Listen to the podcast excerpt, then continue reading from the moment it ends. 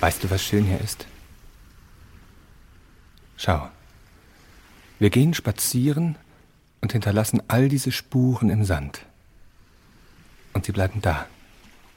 Exakt und ordentlich. Doch morgen wirst du aufstehen und dir diesen weiten Strand ansehen, und es wird nichts mehr da sein. Keine Spur. Nicht das geringste Zeichen. Nichts. Nachts tilgt das Meer. Die Flut versteckt. Es ist, als sei nie jemand vorbeigekommen.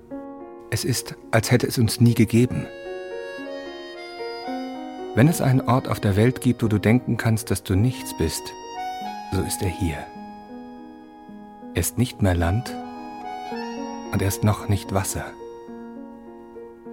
Er ist nicht falsches Leben, er ist nicht wahres Leben.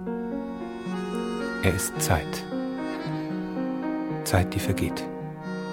Nichts weiter. Doch es gibt etwas, das dieses Fegefeuer zerklüftet.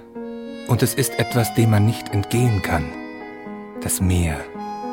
Das Meer verzaubert, das Meer tötet, es erschüttert, erschreckt, bringt manchmal auch zum Lachen, verschwindet zuweilen, verwandelt sich in einen See oder schafft Unwetter, es verschlingt Schiffe, schenkt Reichtümer, gibt keine Antworten.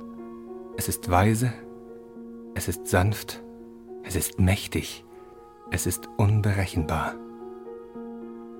Doch vor allen Dingen ruft das Meer. Ja, im Grunde macht es nichts anderes als das, rufen. Es hört nie auf, es dringt in dich ein, du hast es an dir, dich will es nur dich.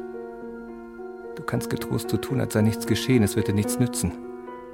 Es wird dich immer weiter rufen, dieses Meer, das du hier siehst und alle anderen, die du nicht sehen wirst, die jedoch da sein werden, alle Zeit auf der Lauer, geduldig einen Schritt jenseits von deinem Leben.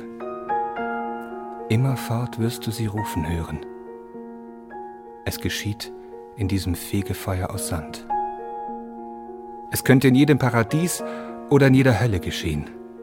Ohne etwas zu erklären, ohne dir zu sagen, wohin, wird es stets ein Meer geben, das dich ruft.